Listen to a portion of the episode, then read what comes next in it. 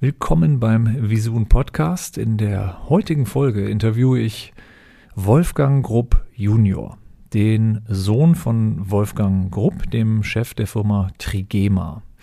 Trigema dürfte den meisten ein Begriff sein, ein Unternehmen, welches seit ja, Bestehen vor über 100 Jahren in Deutschland produziert und ähm, der Chef Wolfgang Grupp ist natürlich vor allem dadurch auch bekannt, dass er als Unternehmer eine ja doch recht außergewöhnliche Philosophie fährt, indem er sagt, wir produzieren ausschließlich in Deutschland ähm, und wir machen auch was die Sicherheit der Arbeitsplätze angeht, ähm, Zusicherungen, die man vielleicht auch nicht überall kennt, nämlich dass jeder Mitarbeiter das Recht darauf hat, dass seine Kinder beispielsweise auch in diesem Unternehmen arbeiten dürfen und viele andere Dinge.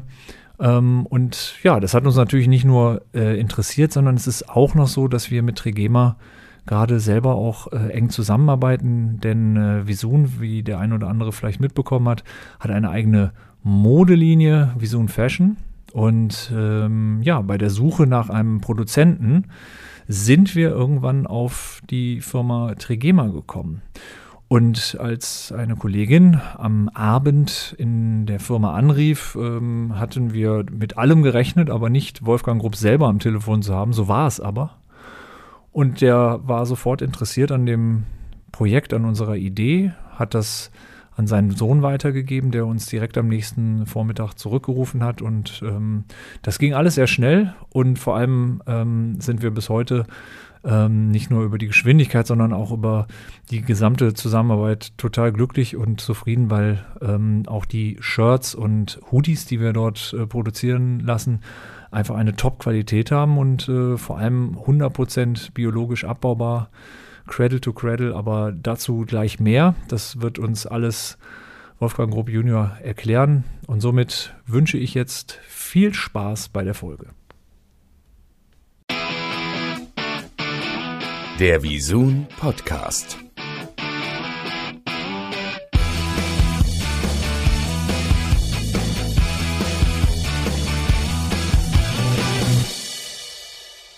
Ja, Herr Grupp, erstmal vielen lieben Dank, äh, dass Sie sich die Zeit nehmen ähm, und dass wir heute einmal so über ja so das ganze Trigema, ich sag mal Imperium sprechen dürfen, über Sie persönlich, über ja die Dinge, die äh, die uns jetzt auch aus aus unserer Perspektive als als Vermarktungsunternehmen jetzt in dem Fall natürlich auch nochmal äh, besonders interessieren. Also vielen lieben Dank erstmal für Ihre Zeit.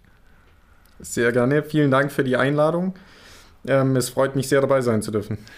Ich habe im Vorfeld, also jetzt im Intro ja schon mal so ein bisschen erzählt, wo, ähm, wo wir herkommen und dass wir auch zusammen eine Kooperation äh, gemacht haben, über die wir alle sehr, sehr glücklich sind und hatte auch jetzt im Vorgespräch gerade schon mal gesagt, dass ähm, sehr viele Fans haben bei uns im äh, Haus, also Leute, die vielleicht auch vorher gar nicht äh, Trigema so ähm, äh, auf dem Schirm hatten, aber das hat sich ähm, zumindest auch bei den ganz Jungen jetzt äh, total äh, stark entwickelt und äh, wir haben große, wie gesagt, sehr viele Fans jetzt gewonnen, weil diese Kooperation echt toll geklappt hat und ähm, das bringt mich im Grunde jetzt schon zum ersten Thema, äh, so ein paar persönliche Fragen, die ich am Anfang hätte, nämlich dass ähm, Dinge, die, äh, die Sie als Marke verkörpern, glaube ich, auch irgendwo herkommen ähm, aus der Erziehung, aus einer bestimmten Einstellung ähm, und so weiter. Und dazu hätte ich mal jetzt zu Anfang äh, ein paar Fragen. Und zwar ähm, fangen wir vielleicht ganz vorne an ähm, oder sagen wir mal sehr am Anfang. Sie ähm, haben ja ein paar Jahre auch im Ausland gelebt. In der Schweiz haben Sie Ihren Bachelor gemacht und in London auch äh, gelebt.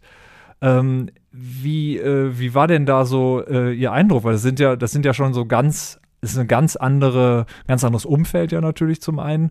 Und dann halt auch das Zurückkommen wieder in, ich sag mal, das Beschauliche, äh, auch so ein bisschen in, in, in äh, ja, einfach in, in, in Strukturen, die natürlich wahrscheinlich auch wieder anders sind. Wie, wie, wie erleben Sie so diesen, diesen Vergleich zu dem, was, was man da so auch vielleicht äh, im Ausland gesehen hat? Ja, es ist sicherlich richtig, dass ich sehr international aufgewachsen bin oder auch aufwachsen durfte.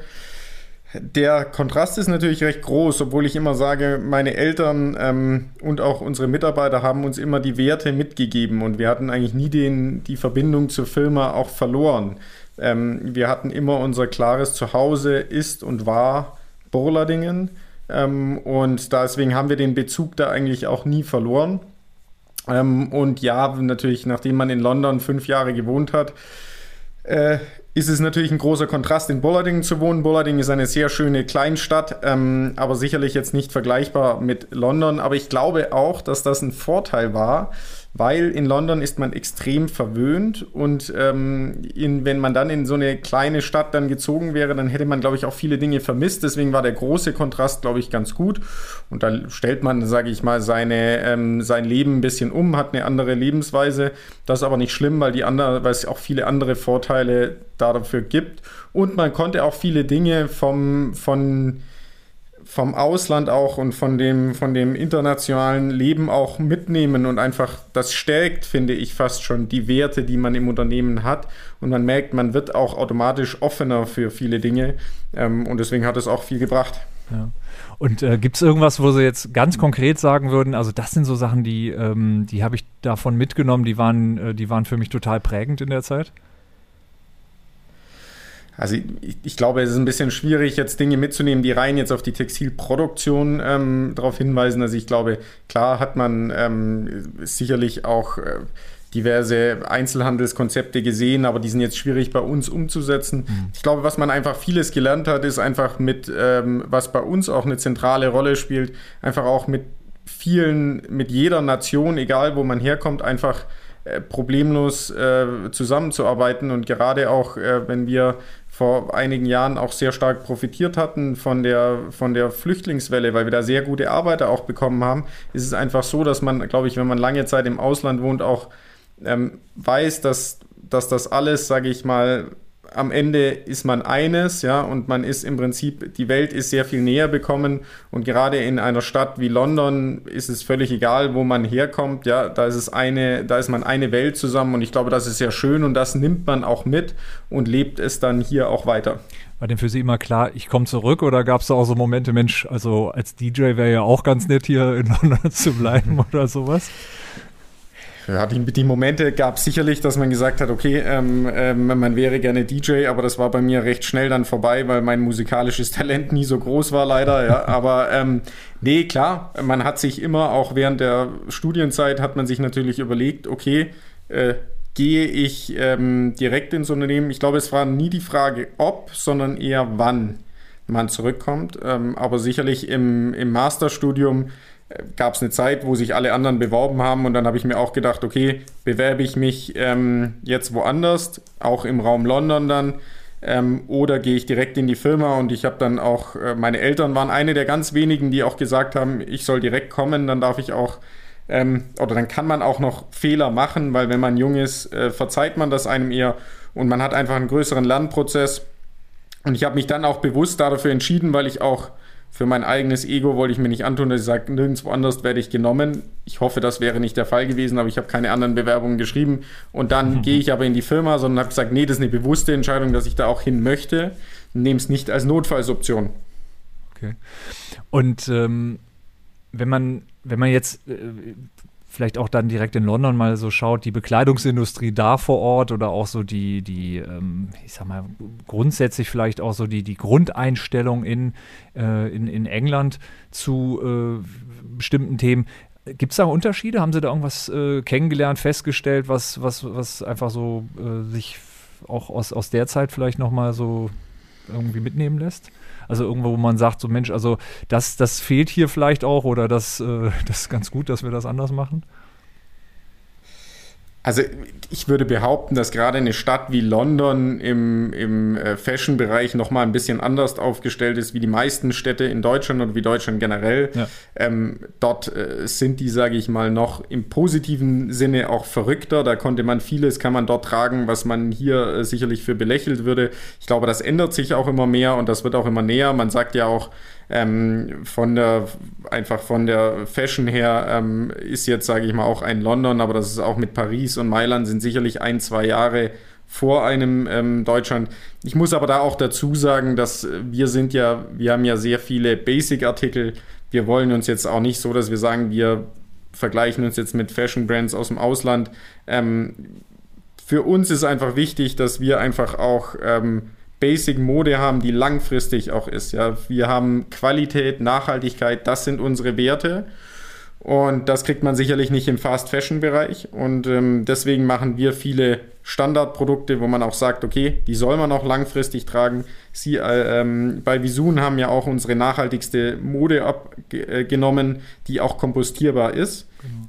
Da sagen wir auch, okay, klar, man kann es jetzt kompostieren und ähm, das ist nicht schädlich für die Umwelt sollte aber trotzdem so lang wie möglich getragen werden, weil es bringt auch nichts, dass wir nur kompostierbare Kleidung haben und die dann zwar nur kurz tragen, das ist zwar immer noch nachhaltiger als nicht kompostierbare Kleidung, aber ist noch immer nicht der nachhaltigste Zweck. Ja.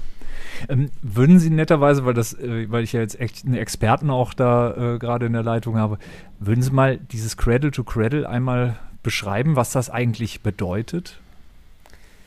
Also Cradle to Cradle bedeutet von der Wiege zur Wiege. Und es gibt, ähm, heißt immer, dass es eine Kreis, ein Kreislauf sein muss, das Produkt. Und das gibt, in, gibt es zwei Wege. Es gibt einmal den biologischen Kreislauf, ähm, den wir auch haben. Und das bedeutet, dass jedes einzelne Material, das wir in unseren Produkten verwenden, muss kompostierbar sein.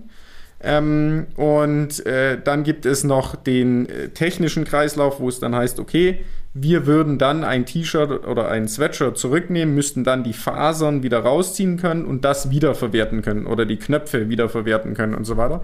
Wir haben uns bewusst, weil wir einfach von der Produktgruppe her sagen, bei uns macht es mehr Sinn, den biologischen Kreislauf zu nehmen, ähm, dass wir sagen, das ist dann komplett kompostierbar. Und ähm, das Prinzip von Cradle to Cradle basiert darauf, dass man immer alles, was man gebraucht oder braucht für ein Produkt, auch wieder der Umwelt zurückgibt und nicht in einer schädlichen Form. Okay. Und ähm, gibt es äh, vielleicht nur mal so zum Vergleich Marken aus dem Ausland beispielsweise, wo Sie sagen, also das sind so Dinge, an denen Sie sich oder Marken, an denen Sie sich orientiert haben dabei? Gibt es da, da irgendwelche Vorbilder? Also wir durften ja, ähm, es war weit vor meiner Zeit, als ich in die Firma gekommen bin, aber 2006 das erste kompostierbare T-Shirt rausbringen. Also da konnten wir uns auch nicht wirklich an andere orientieren.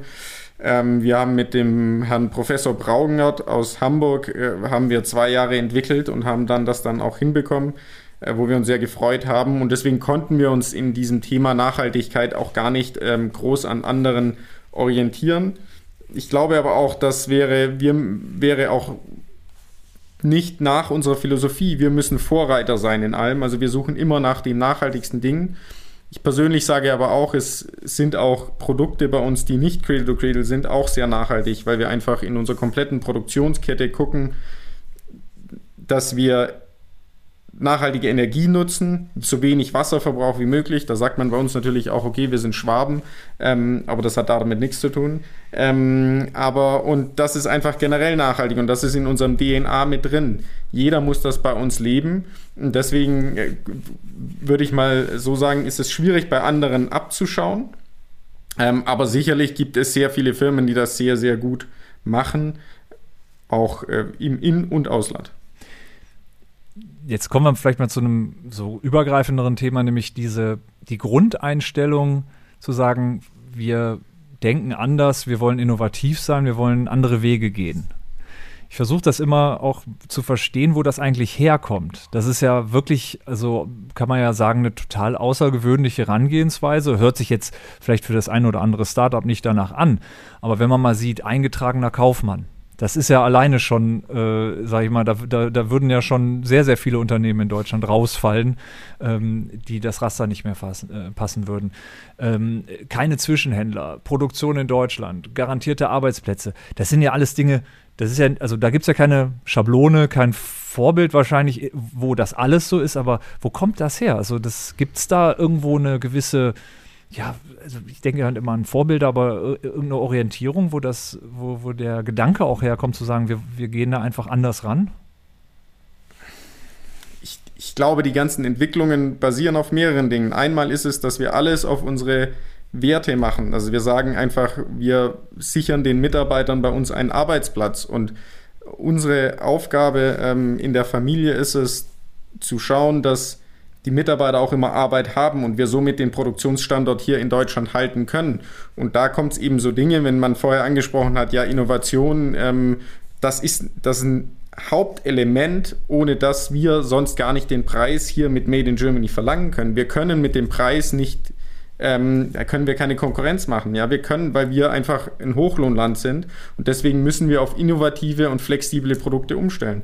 Und alle anderen Dinge, die Sie angesprochen haben, ist eine Entwicklung mit der Zeit. Da muss man auch dazu sagen, dass ähm, mein Vater natürlich auch sehr weitsichtig die Dinge immer gesehen hat, richtige Entscheidungen getroffen hat und immer aus rein kaufmännischen, normalen kaufmännischen Denken entschieden hat und hat gesagt, okay, Dinge wie, als er dann auch seine Kunden ausgetauscht hat und dann wir auch mal die Discounter wie ein Aldi war ja mal ganz, äh, also oder früher vor sehr langer Zeit auch unser größter Kunde. Und der hat gesagt, wenn der den Preis zahlt, ja, dann wird er nicht sagen, den beliefert er nicht. Ja, das haben andere Marken eben gesagt, nee, da ist mir meine Marke zu schade. Und ähm, es waren, glaube ich, immer so Entwicklungen mit der Zeit, wo man einfach ganz normale Entscheidungen getroffen hat und immer gesagt hat, okay, die Richtung muss ich gehen, das funktioniert, das baue ich aus, sich aber auch für nie was zu schade war, warum man dann in diese Position ähm, gekommen ist. Und ich muss mal sagen, wir, ähm, meine Schwester und ich sind jetzt in der vierten Generation. Ähm, wir wissen nicht, ob wir das auch, das, was mein Vater, sage ich mal, gemacht hat, auch so, diese Entscheidungen auch so treffen können, ob wir dieses Gespür für haben, weil ich glaube, das war sehr viel ähm, Gespür von ihm auch. Wir hoffen es. Ähm, aber das wird sich einfach zeigen. Aber das sind einfach, was wir die ganze Zeit von ihm mitnehmen, ist, er sagt, er macht einfach das ganz normale einmal eins. Und so macht er das. Und das einfach Fairness einem Kunden gegenüber, den Lieferanten gegenüber, auch Lieferantentreue zeigen. Ähm, und so kämpfen wir uns durch. Zu dem Thema EK, glaube ich, ist es ähm, eher auch aktuell ein Statement, das mein Vater damit zeigen möchte, damit er einfach sagt, okay, wir haben hier einen Familienbetrieb und wir werden alles für tun, egal was, auch privat da dafür haften, wenn es schief läuft und es soll nicht der Steuerzahler da dafür zahlen. Und ich glaube, das ist eher, sage ich mal, auch ein Statement zu zeigen, okay, es ist möglich, weil egal, ob äh, mein Vater eine GmbH hat oder eine EK hat, würde er es nicht eine Sache anders führen. Ja? Das ist reine Rechtssache und das ist, glaube ich, was auch viele Unternehmen hier in der Gegend auch machen, aber es leider immer mehr in Deutschland dazu kommt, dass man sagt, okay, nein, man steht auch für seine Entscheidungen, die man trifft, nicht gerade. Ja.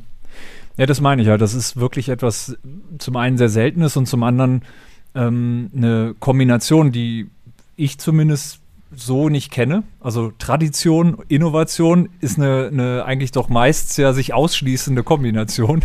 Und äh, das ist hier ja wirklich, ähm, also ich bin, wie gesagt, bin selber auch äh, ganz begeistert, weil ich mich auch ein bisschen mehr so reingedacht äh, habe mal in die, die Themen. Und äh, ich war übrigens jetzt gerade selber auch äh, in einem Shop nochmal in Süddeutschland, gerade im Urlaub. Und äh, dann nochmal äh, habe ich mir so ein paar ja, so Basics halt auch da mitgenommen. Und auch das ist was, das ist ja so, so selten. Also wenn man jetzt ähm, heutzutage sieht, klar, jetzt, ob das Adidas ist oder, oder welche, welche Marken auch immer, dass sie jetzt Shops haben, ist mittlerweile selbstverständlich, aber das ist ja auch erst seit ein paar Jahren. Ähm, dass, dass sie halt letztlich auch ähm, in den stationären Handel was Eigenes aufgebaut haben und so weiter. Aber das sind ja alles Dinge, die sind ja schon seit Jahrzehnten da. Also das heißt, die sind ja nicht einem Trend folgend, sondern das, das ist ja alles schon wesentlich früher da gewesen. Ich versuche das nur zu ergründen, wo das, wo das äh, so äh, herkommt. Ähm, aber wenn ich da kurz einhaken darf, ich glaube, man kann nur Tradition erzeugen durch Innovation. Das geht gar nicht ohne, weil ich glaube, man, man, klar, wir wissen ja auch selber und das sehen wir auch, es wird oft, Trigema wird oft als altmodisch dargestellt oder dass wir nicht die neueste Mode oder wie auch immer hätten. Wir versuchen sie auch, wir sagen eben, wir machen das, was der Kunde auch am Ende ähm, kauft, ja, so, und da passen wir uns einfach auch bei Daten und so weiter an. Und wir sagen eben, wenn es würde Trigema jetzt nicht über 100 Jahre geben, wenn wir nicht immer in irgendeiner Weise Innovation hatten. Und das heißt nicht nur im Produkt, sondern auch im Vertriebsweg. Ja. Ja, da müssen wir immer gucken und das kommt auch wieder auf die Geschäfte hinweg. Ja, irgendwann mal war es eben so, dass dann auch gerade ähm, gewisse Großkunden schwächer geworden sind. Man hat gesagt, okay, wie können wir unsere Produktion verkaufen? Wie können wir das weiterhin machen? Dann hat hier das äh, den Fabrikverkauf in Bollardingen gut funktioniert. Und dann hat man eben gesagt, okay, wenn der hier funktioniert, vielleicht funktioniert der woanders auch. Und dann hat man eben Geschäfte gemacht. Und das war eben immer klein versucht und das dann immer mehr ausgebaut. Dann kam irgendwann wieder der Online-Shop, das ist ein weiterer Vertriebsweg. Wir müssen immer gucken, dass wir uns auch regelmäßig neu erfinden auf Basis unseren Werten. Die Werte aber gleichzeitig auch anpassen derzeit. Ja. ja, wo jetzt das Thema Nachhaltigkeit schon länger in großer Munde ist, ist das ein Hauptwert von uns geworden. Und die anderen bleiben auch. Also das ist eine stete Entwicklung der Werte auch. Und ich glaube, deswegen schließt sich Innovation und Tradition nicht aus, sondern man muss Innovation haben, damit man auch Tradition schaffen kann. Ich habe äh, ganz fasziniert ähm, gelesen, dass ähm, Trigema ja damals so, glaube ich, die erste Kooperation mit Walt Disney hatte. Also diese T-Shirt-Lizenz damals, ne? Stimmt das? Also war, war, war Trigema da der, der erste Lizenznehmer Richtig. in Deutschland? Also ich, ich glaube, mein, mein Vater hatte die Einzellizenz ja. für Walt Disneys auf Textilien. Ähm, ich, ich, weiß gar nicht, wann das, das muss in den 70er Jahren, glaube ja, ich, genau. gewesen sein. Aber da muss ich jetzt hier äh, ja. datentechnisch auch passen im Ganzen. Ja, das war zu dem Zeitpunkt auch irgendwie gar nicht, ja, da und da hat er eben die dann eben bekommen, weil er natürlich auch selber international unterwegs war, ob das gemerkt hat und das eben zu dem Zeitpunkt auch äh, noch möglich war. Ja, weil das ist ja was heutzutage sag mal, äh, hat Walt Disney, glaube ich, auch den Wert ihrer eigenen äh, Marke ja. als, als Modemarke entdeckt, aber das ist ja dann auch schon wieder äh, viele Jahrzehnte her. Äh, das ist, äh, ja, ist schon, also ich finde es wirklich total äh, faszinierend auch an der Stelle. Ähm, vielleicht ein paar technische Fragen. Sie selber sind ja für ähm, B2B-Geschäft und IT zuständig. Richtig. Und ähm, ich habe jetzt gesehen, es gibt ja diese Tablets ähm, im, im Betrieb, ähm, wo so ein bisschen die Effizienz der, der, ja, des Nähvorgangs, der, der, der Produktion so ein bisschen auch mitgesteuert und kontrolliert werden kann. Ist das, äh, ist das eine App, wenn man, kann man sich das so vorstellen, dass das quasi so ein bisschen äh, in, in Verbindung, also die wird, wird, wird der Vorgang ähm, mit also wie muss man sich das vorstellen? Was kann man denn da, also wie kann man das nachvollziehen, äh, was, was in der App dann da passiert oder in dem Gerät. Genau, also bei uns ist in der, in der Konfektion haben wir ein Projekt vor äh, ein paar Jahren installiert, wo jeder ein Tablet hat und dann im Prinzip eine App runtergeladen wird und dadurch die Effizienz dann in oder einfach auch die, es ging eigentlich eher um Produktionssteuerung mhm. und einfach zu gucken, okay, wie können wir das optimieren? Da scannt jeder ähm, das ein, was er gemacht hat und dann über ein großes Dashboard, was dann wiederum im ähm, Backend ist, ähm, können wir dann eben auch austarieren und sagen, okay, hier läuft es aktuell, haben wir einen Bottleneck, warum? Und das ist einfach eine Steuerungs-App, die es da dafür gibt. Ähm, und da sind wir natürlich auch immer in der Suche, weil wir auch wissen, wir müssen in der Effizienz ähm, immer besser werden und auch versuchen wir immer so gut wie möglich zu sein.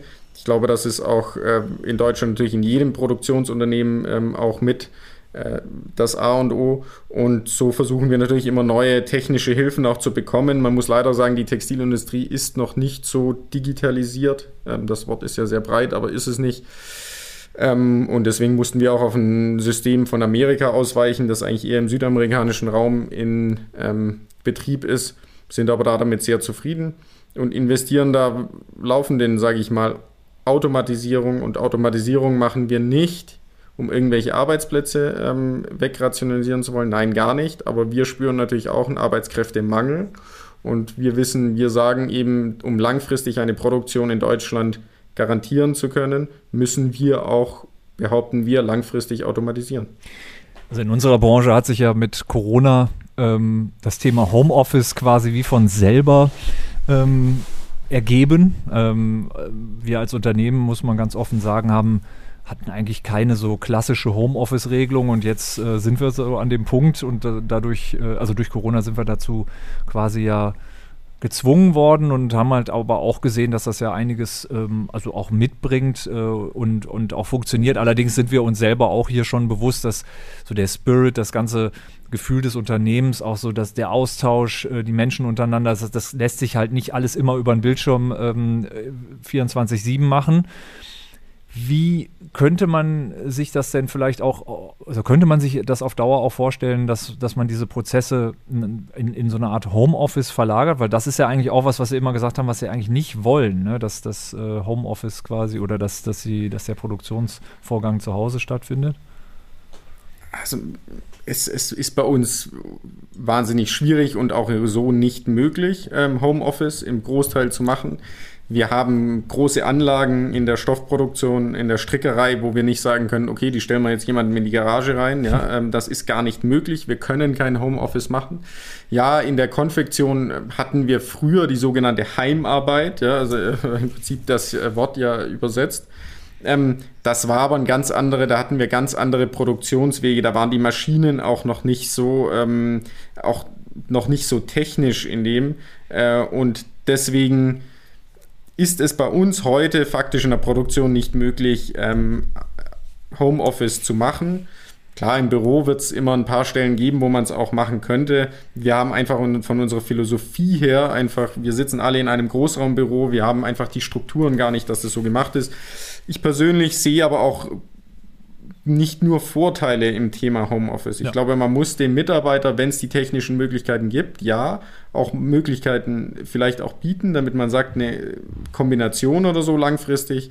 Das wird sich alles zeigen bei uns. Wir sind aktuell so nicht aufgestellt, aber es ist auch gut, wenn man dann einfach sich mal austauscht, sich trifft, auch mal vielleicht über Themen mitbekommt, wo ich sonst nicht mitbekommen würde. Und das ist bei uns eben im Laufen der Fall. Ähm, wenn Sie mal vielleicht bei uns sind, sehen Sie, dass wir alle in einem Großraumbüro sitzen, inklusive meinem Vater. Ähm, und da bekommt man einfach vieles mit. Es sind schnelle Wege. Wir äh, haben äh, auch eine sehr kleine Verwaltung eigentlich und das funktioniert auch, weil man einfach hm. sehr schnell Dinge entscheidet. Und das, glaube ich, wäre mit Homeoffice einfach nicht möglich. Ähm, Gibt es denn bestimmte so Innovationen, die so im, im, im Bereich, also in Ihrem Bereich jetzt speziell äh, gerade so passieren, die vielleicht in den nächsten Jahren zu erwarten sind? Also man ähm, hat ja jetzt als Außenstehender gar nicht so eine Vorstellung davon, was so alles möglich ist oder in welche Richtung sich äh, das vielleicht auch entwickelt. Ja, also gerade im, im, im Produktbereich ist es bei uns ja eher immer kleinere Dinge, neue Qualitäten und so weiter. Da sind wir immer wieder dran, aber jetzt muss man sagen, da auch nichts jetzt ähm, in dem Weltbewegendes im Ganzen. Wir sind auch immer an Forschungsprojekten dran, wo wir einfach sagen, okay, was gibt es für recycelbare Materialien? Ähm, äh, einfach auch neue Fasern und so weiter. Da arbeiten wir auch eng mit Instituten wie Hohenstein zusammen, auch in Forschungsprojekten oder als Projektpartner. Wir sind auch dran an Sensorik in T-Shirts, einfach auch für den, für Dinge im Sportbereich plus auch im tagtäglichen, dass man einfach sagt, okay, man erkennt gewisse äh, falsche, falsche Stellungen oder so vom Rücken einfach schneller. Also da einfach Sensorik im T-Shirt ist eines der Projekte. Wie weit das jetzt in den nächsten Jahren auch schon spruchreif sein wird, da sind wir noch an der Anfangsphase, wird sich zeigen. Wir waren da schon immer mal drin, aber da sind wir jetzt auch in Projekten drin. Und dann natürlich auch, was ich vorher auch angesprochen hatte, auch in der Produktion. Natürlich auch investieren wir auch in, Produ in, in Projekte wie Automatisierung, wo wir dann einfach sagen, okay, ähm, wir können das, was bis jetzt noch nicht gibt, einfach auch sagen, vielleicht vollautomatisiert ein Poloshirt am Ende produzieren. Wird sich zeigen, ob das möglich ist, aber wir sehen einfach das extrem wichtig, in solche Projekte auch zu investieren, ähm, um langfristig äh, wettbewerbsfähig zu sein. Gibt es eigentlich in Deutschland oder von mir ist auch im Ausland irgendeine Marke, wo Sie sagen würden, das, die bezeichnen wir als Wettbewerber, als direkten, also so irgendeinen ja, Konkurrenten, den man, den man so besonders beobachtet. Also Adidas und Puma, würde ich mir jetzt sagen, sind, äh, sind ja doch immer sehr nah beieinander gewesen in ihrer Produktpalette, äh, aber mir würde jetzt kein, keine Marke einfallen, die so 100% vergleichbar wäre. Nee, ich glaube, man muss eher gucken, wenn man ein Produkt kauft, mit wem vergleicht man es. Also es ist sicher, wenn Sie jetzt ein Poloshirt oder T-Shirt kaufen, dann legt man es ihm vor und sagt, äh, okay, ich kaufe entweder das äh, Boss-T-Shirt, ich kaufe das äh, oder das Boss Polo-Shirt, ich kaufe das Lacoste Polo-Shirt, Hilfiger, Esprit Polo-Shirt oder wie auch immer. Und dann ist eben auch ein Trigema dabei. Und das sind da, glaube ich, in der Produktsparte, dann natürlich in dem B2B-Bereich, wo ich drin bin, wo wir auch viel Geschäftskleidung machen, ist es sicherlich so, nehme ich einen Engelbert Strauß, nehme ich irgendeinen anderen ähm, Händler oder nehme ich Trigema. Und da haben wir in jedem Bereich unsere einzelnen Mitbewerber. Ähm, nur uns, die Kunden, die sich für uns entscheiden, entscheiden sich nicht für den Preis, muss man so sagen, sondern für Werte, Nachhaltigkeit ähm, im Produkt und die müssen wir auch versuchen zu erreichen. Gibt es persönliche Lieblingsmarken, also Modemarken, wo Sie sagen würden, also die tragen ja wahrscheinlich selber nicht nur ausschließlich Trigema, was, was wo Sie sagen würden, also die finde ich besonders gut irgendwie aus, aus modischen oder vielleicht auch praktischen Gründen? Ja, das ändert sich bei mir auch immer. Also ich sage mal, es gibt sicherlich so von klassischen Basics ähm, äh, gibt es, sage ich mal, sage ich persönlich, sage ich mal, finde ich natürlich Ralph Lauren immer ganz gut, wenn ich jetzt mal Marken nenne, aber ich trage sehr viele in meinen ähm, in meinen Anzügen muss ich auch sagen, finde ich einfach vom Konzept her ähm, ist es natürlich Suit Supply, wo ich auch zugeben muss, sag ich mal, die haben einfach ein gutes Konzept, irgendwie auch ein äh, einfach auch ein lustiges Konzept, aber es gibt, ich möchte auch nicht einzelne im Prinzip auch rauspicken, das habe ich jetzt zwar gemacht, aber kennen Sie Herr von Eden? Wo ich einfach sage, Herr von, Herr von Eden, kennen, kennen Sie die Marke? Nee, leider nicht. Die sind, nee. Also das ist einer, der in Hamburg sitzt und der, glaube ich, auch wirklich selber schneidern lässt. Also er macht zum Beispiel die ja. Anzüge für Jan Delay. Ähm, okay. Und äh, der hatte so mittlerweile in Deutschland so drei, vier Läden. Der war auch schon pleite zwischendurch. Also ich glaube, es war nicht nur erfolgreich, was er gemacht hat. Also nur so nebenbei, weil das äh, ist so ein bisschen was, auch, auch was, wo ich sage, da, da ist auch jemand mit viel Mut dabei gewesen. Aber ja, obwohl ich selbst bei meiner eigenen Kaufentscheidung, muss ich schon sagen, gucke ich immer sehr stark, woher kommt. Also ja. ich frage immer, woher und auch, sag ich mal, ist da irgendwie so ein bisschen so ein nachhaltiger oder auch Werteaspekt dahinter? Ähm, klar, geht auch nicht immer, aber äh, man versucht es zumindest. Ja.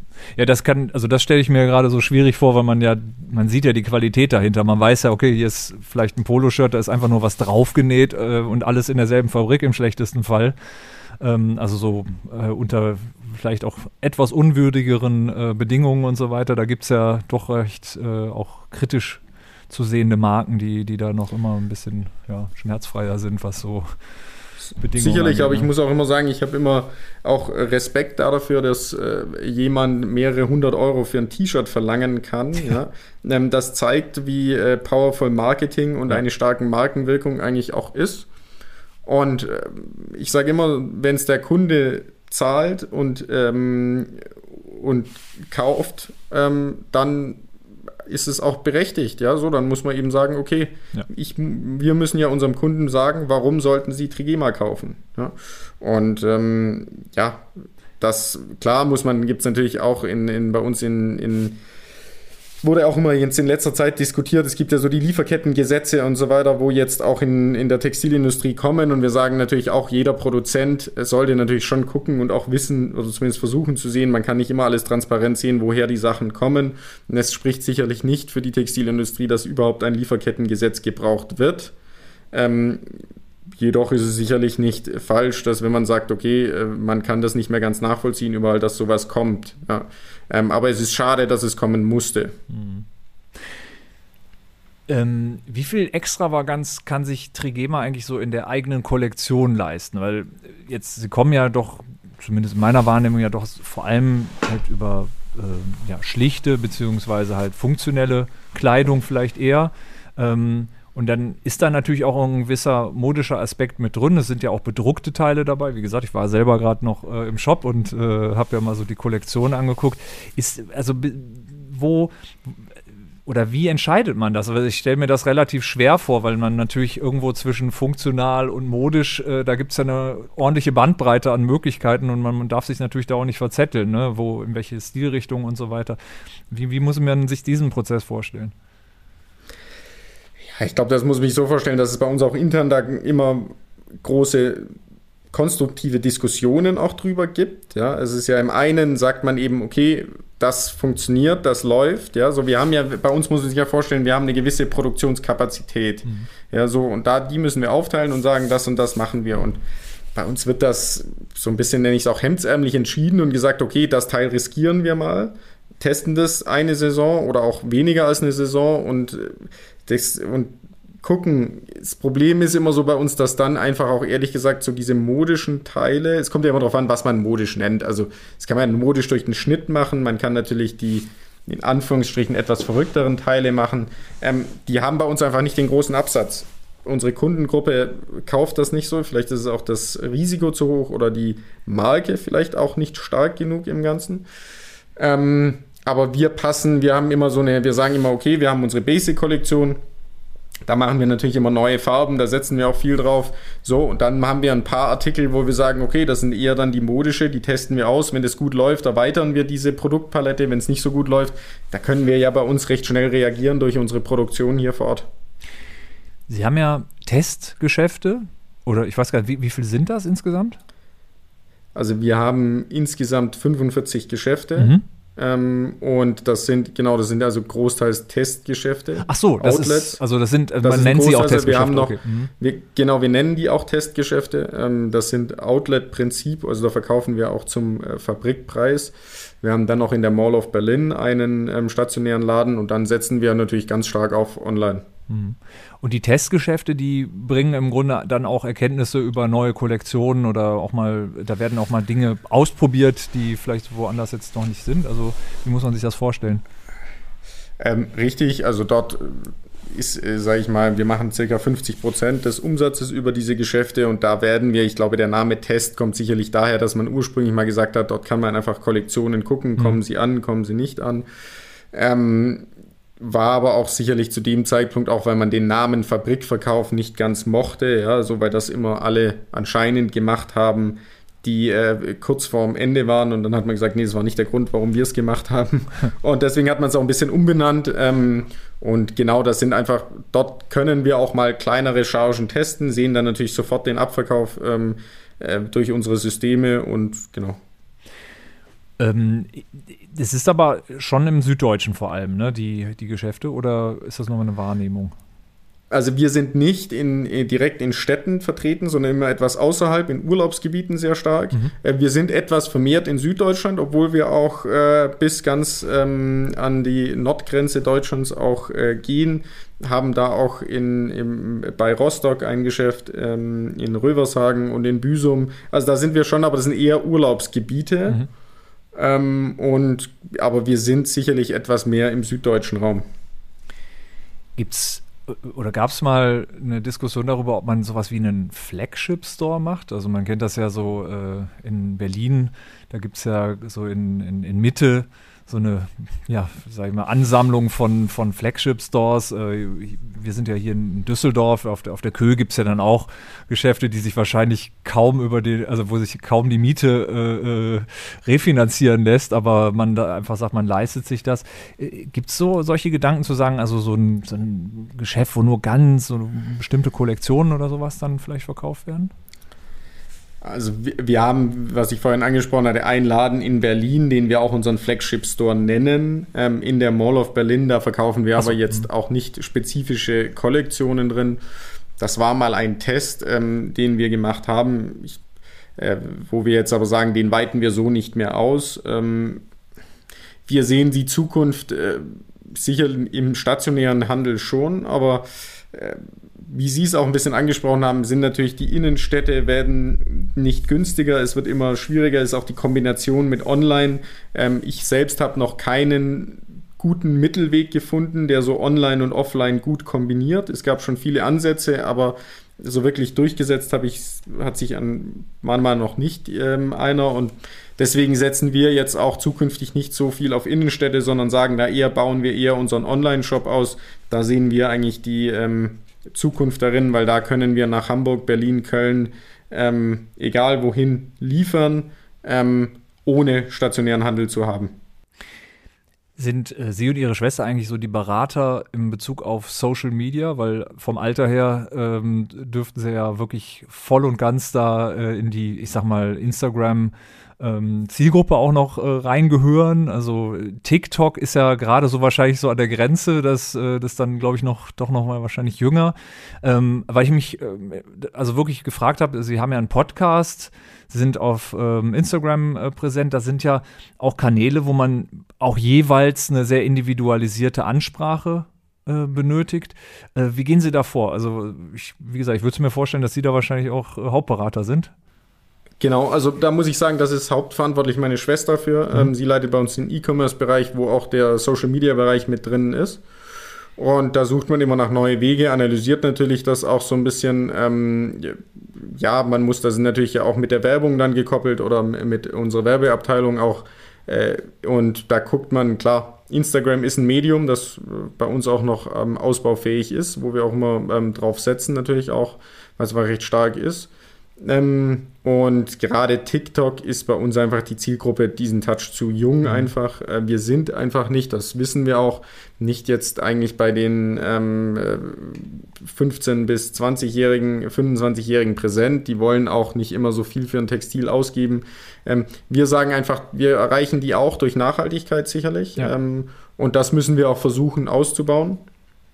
Ähm, und ja, ähm, die Social-Media-Kanäle äh, sind sicherlich federführend von meiner Schwester und ich berate sie immer mal wieder. Ich bin jetzt nicht groß der große Instagrammer, um ehrlich zu sein, aber ähm, ich folge mehr, als ich selbst äh, mache drauf.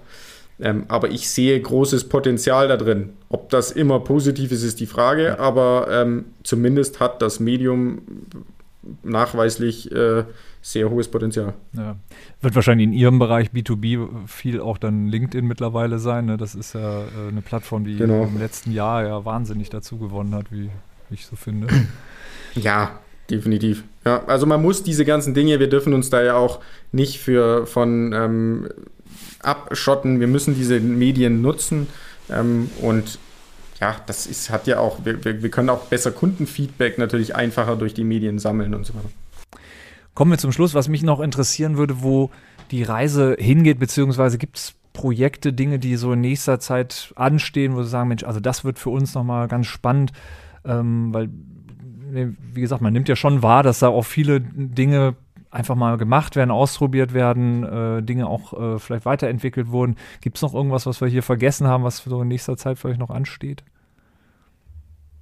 Also wir haben kontinuierliche Projekte immer am Laufen. Ähm, aktuell, ich glaube, wir haben schon viele ähm, angesprochen, ähm, wie wir, wie gesagt, dass auch der Ausbau des Online-Bereiches einfach äh, auch in immer kontinuierlich in neuen ähm, Optionen, sicherlich auch im Social-Media-Bereich. Das sind jetzt, sage ich mal, von den Verkaufsdingen auch äh, B2B-Shop-Optimierungen ähm, und ja, und das wird sich eigentlich alles zeigen. Und dann haben wir natürlich bei uns auch interne ähm, Projekte, auch gerade Forschungsprojekte im Thema Nachhaltigkeit, ähm, auch Automatisierungsprojekte. Und da wird, glaube ich, viel kommen in den nächsten Jahren. Ähm, aber bei uns sind es auch immer viele kleine Änderungen, die wir tagtäglich machen, ja, die dann zum Großen, zum Großen gibt. Und ich glaube, man hat in den letzten zwei Jahren gemerkt, dass man auch, ähm, ich traue mich nicht zu sagen, wie es in zwei Jahren aussieht, in einem Jahr aussieht, weil es kann sich so schnell so viel ändern. Ähm, und wir müssen unsere tägliche Aufgabe machen, gucken, dass wir Augen offen halten und ähm, immer versuchen, die guten Dinge ähm, zu machen und äh, so versuchen wir unseren weiteren Weg zu machen. Ja, dann bedanke ich mich äh, ganz herzlich für das äh, Interview und wünsche bei all diesen Projekten ganz, ganz äh, viel ähm, Glück und äh, ja, ein gutes Händchen für, für all die Entscheidungen, denn äh, das haben wir ja jetzt auch gelernt, dass da viele Entscheidungen getroffen werden müssen und die ähm, ja nach bestem Wissen und Gewissen und man äh, wird auf jeden Fall mit, mit äh, also wir mit großer äh, Gespanntheit auch äh, beobachten, wie sich das weiterentwickelt und äh, dafür alles, alles Gute. Und ja, vielen lieben Dank. Vielen Dank für das äh, interessante Gespräch. Mich gefreut, dabei sein zu dürfen. Dankeschön.